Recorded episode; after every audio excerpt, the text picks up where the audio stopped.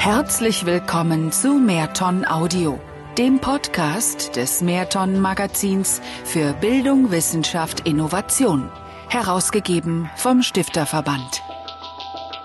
Die Stimme der Wissenschaft ist unverzichtbar. Ob beim Klimawandel, bei der Digitalisierung oder bei der Finanzpolitik in Deutschland, Forscher bringen engagiert ihre Expertise in die Politik ein. Das ist nicht immer leicht von Heike Freimann. Auf dem Potsdamer Telegrafenberg Campus arbeitete schon Albert Einstein, erzählt Hans-Joachim Schellenhuber beseelt. Der Physiker und Gründungsdirektor des Potsdam Instituts für Klimafolgenforschung PIK erforscht die menschengemachten Einflüsse auf das globale Klima. Von hier aus erhebt er gern seine Stimme, wenn es um Strategien geht, den Klimawandel zu begrenzen und zu meistern.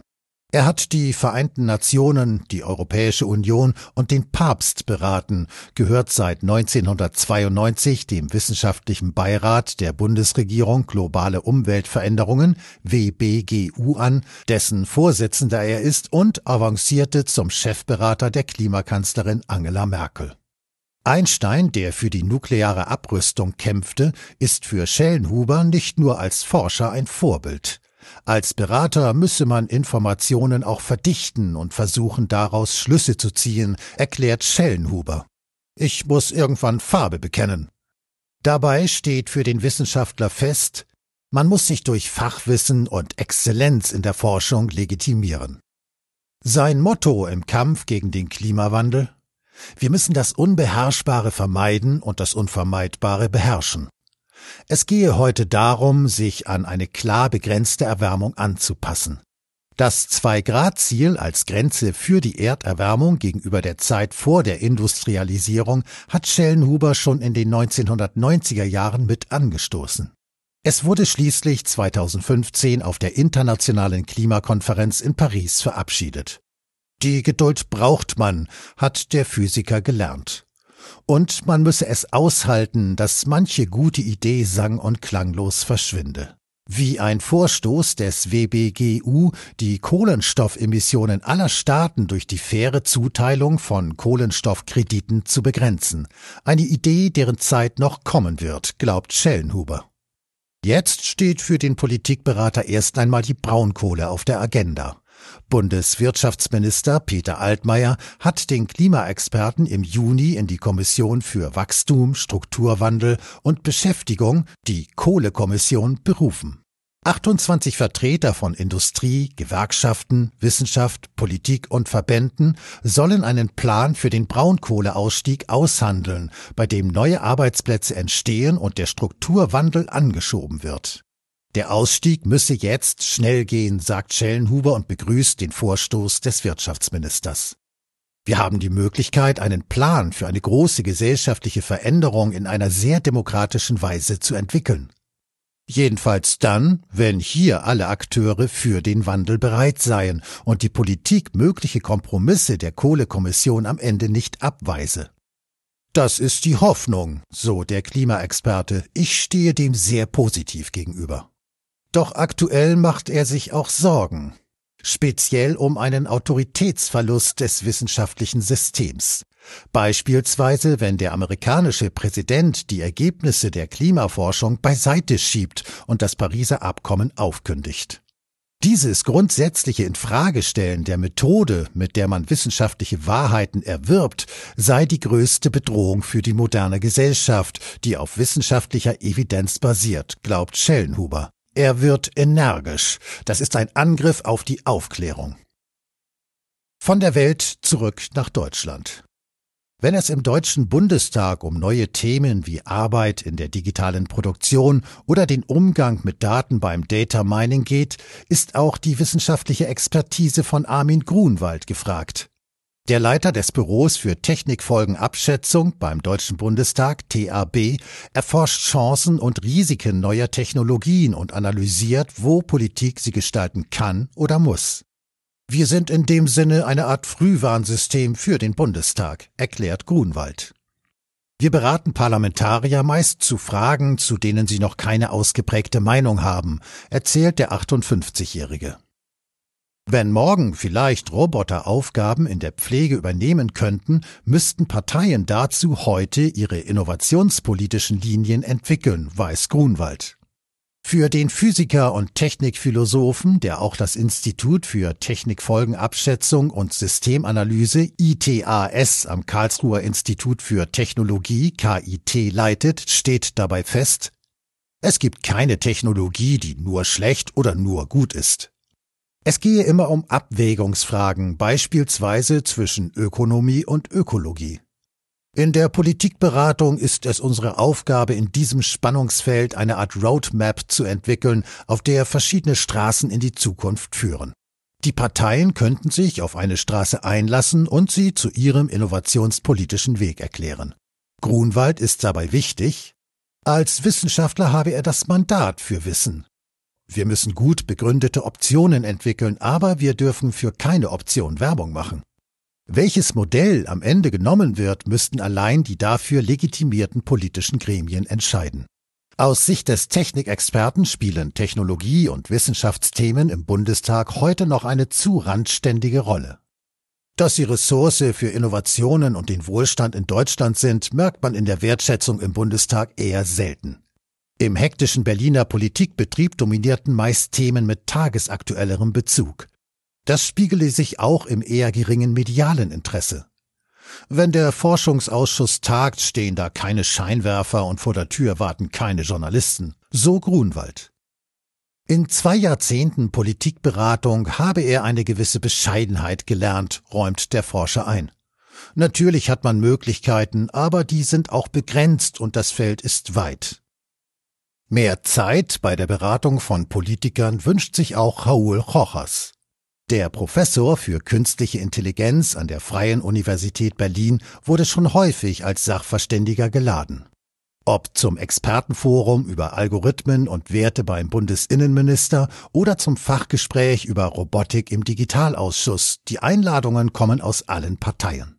Ich gehe gern hin, aber ich bin am Ende immer ein bisschen enttäuscht, erzählt Rojas.